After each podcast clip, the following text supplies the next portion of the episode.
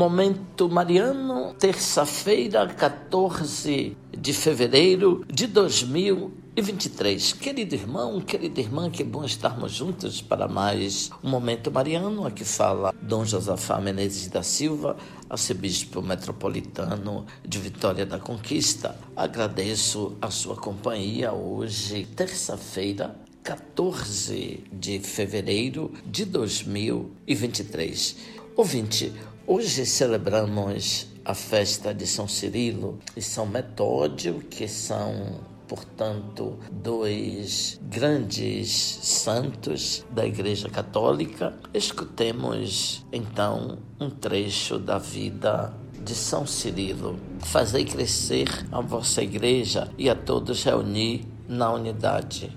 Constantino Cirilo, fatigado por muitos trabalhos, caiu doente e, quando já havia muitos dias que suportava a enfermidade, teve uma visão de Deus e começou a cantar. O meu espírito alegrou-se e o meu coração exultou quando me disseram: Vamos para a casa do Senhor. Depois de ter revestido as vestes de cerimônia, assim permaneceu todo aquele dia cheio de esperança e dizendo: A partir de agora já não sou servo nem do imperador, nem de homem algum na terra, mas unicamente do Deus Todo-Poderoso. Eu não existia, mas agora existo e existirei para sempre. Amém. No dia seguinte, vestiu o santo hábito monástico e, acrescentando luz à luz, impôs-se o nome de Cirilo, e assim permaneceu durante cinquenta dias. Chegada a hora de encontrar repouso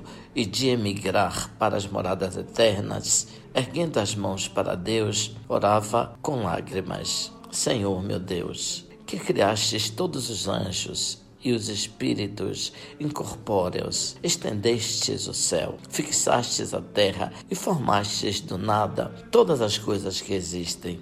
Vós, que sempre ouvis aqueles que fazem vossa vontade, vos temem e observam vossos preceitos, atendei a minha oração e conservai na fidelidade o vosso rebanho, a cuja frente me colocastes, apesar de incompetente e indigno servo. Livrai-o da malícia ímpia e pagã, dos que blasfemam contra vós. Fazei crescer a vossa igreja e a todos reuni na unidade.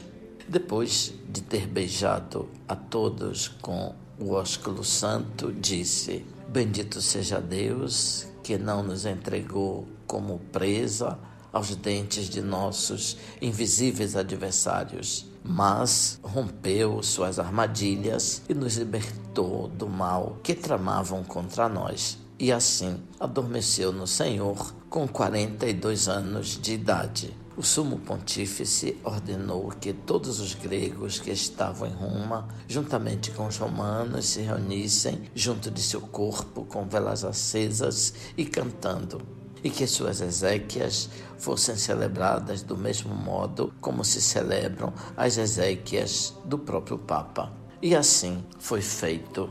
A oração da missa de hoje reza assim, ouvinte. Ó oh Deus, pelos dois irmãos Cirilo e Metódio, levastes a luz do Evangelho aos povos eslavos. Dai-nos acolher no coração a vossa palavra e fazei de nós um povo unido na verdadeira fé e no fiel testemunho do Evangelho. Abençoe-vos, Deus Todo-Poderoso, Pai, Filho, Espírito Santo. Amém.